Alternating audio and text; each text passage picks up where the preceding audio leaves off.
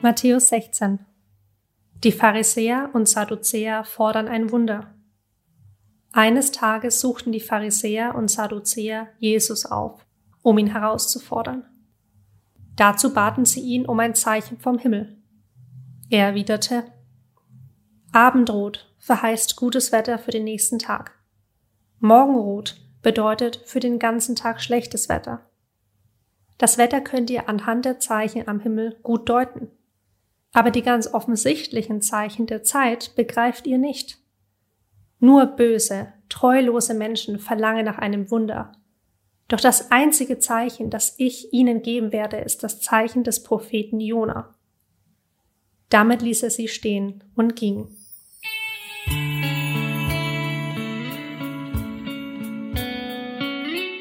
Der Sauerteig der Pharisäer und Sadduzäer. Später, nach der Überfahrt über den See, bemerkten die Jünger, dass sie vergessen hatten, Brot mitzunehmen. Seht euch vor, warnte Jesus sie. Nehmt euch in Acht vor dem Sauerteig der Pharisäer und der Sadduzäer. Sie meinten, er hätte das gesagt, weil sie kein Brot mitgenommen hatten. Jesus wusste, was sie dachten, deshalb sagte er, Euer Glaube ist so klein. Warum sorgt ihr euch ums Essen? Werdet ihr es denn nie begreifen? Denkt doch an die 5000 Menschen, die ich mit fünf Broten satt gemacht habe, und an die Körbe voller Brot, die danach noch übrig blieben. Und denkt an die 4000, die ich mit sieben Broten satt gemacht habe. Auch da blieb so viel übrig. Wie könnt ihr nur auf den Gedanken kommen, dass ich vom Essen gesprochen habe? Ich sage es noch einmal. Nehmt euch in Acht vor dem Sauerteig der Pharisäer und der Sadduzäer. Da begriffen sie endlich, dass er nicht von Sauerteig oder Brot gesprochen, sondern die falschen Lehren der Pharisäer und Sadduzäer gemeint hatte.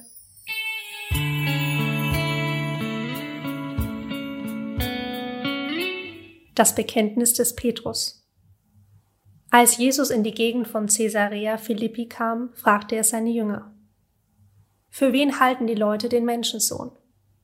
Nun, erwiderten sie, manche sagen, er ist Johannes der Täufer, andere sagen Elia und wieder andere halten ihn für Jeremia oder einen der anderen Propheten. Daraufhin fragte er sie, Und was meint ihr, wer ich bin? Simon Petrus antwortete, Du bist der Christus, der Sohn des lebendigen Gottes.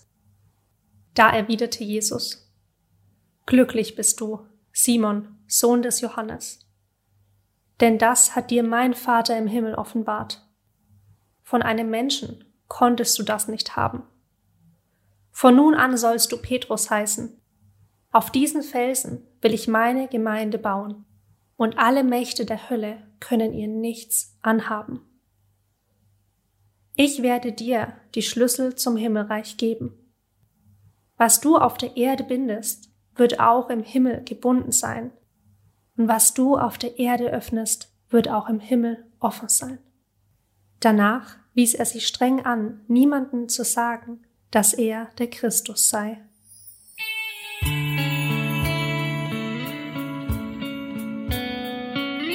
Jesus sagt seinen Tod voraus. Von da an sprach Jesus ganz offen mit seinen Jüngern darüber, dass er nach Jerusalem gehen musste und was ihn dort erwartete. Er würde durch die Hand der Ältesten, der obersten Priester und Schriftgelehrten vieles erleiden müssen. Er würde getötet werden und am dritten Tage von den Toten auferstehen. Doch Petrus nahm ihn beiseite und bedrängte ihn. Das darf nicht sein, Herr, sagte er. Das darf auf keinen Fall geschehen. Jesus drehte sich zu Petrus um und sagte, Geh weg von mir, Satan. Du willst mich in die Falle locken. Du siehst die Dinge nur mit den Augen der Menschen und nicht, wie Gott sie sieht.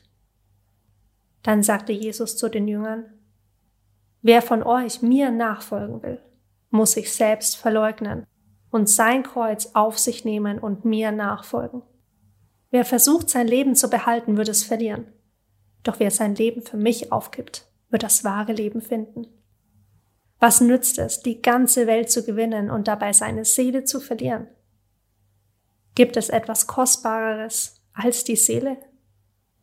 Denn der Menschensohn wird mit seinen Engeln in der Herrlichkeit seines Vaters kommen und die Menschen nach ihrem Tun richten.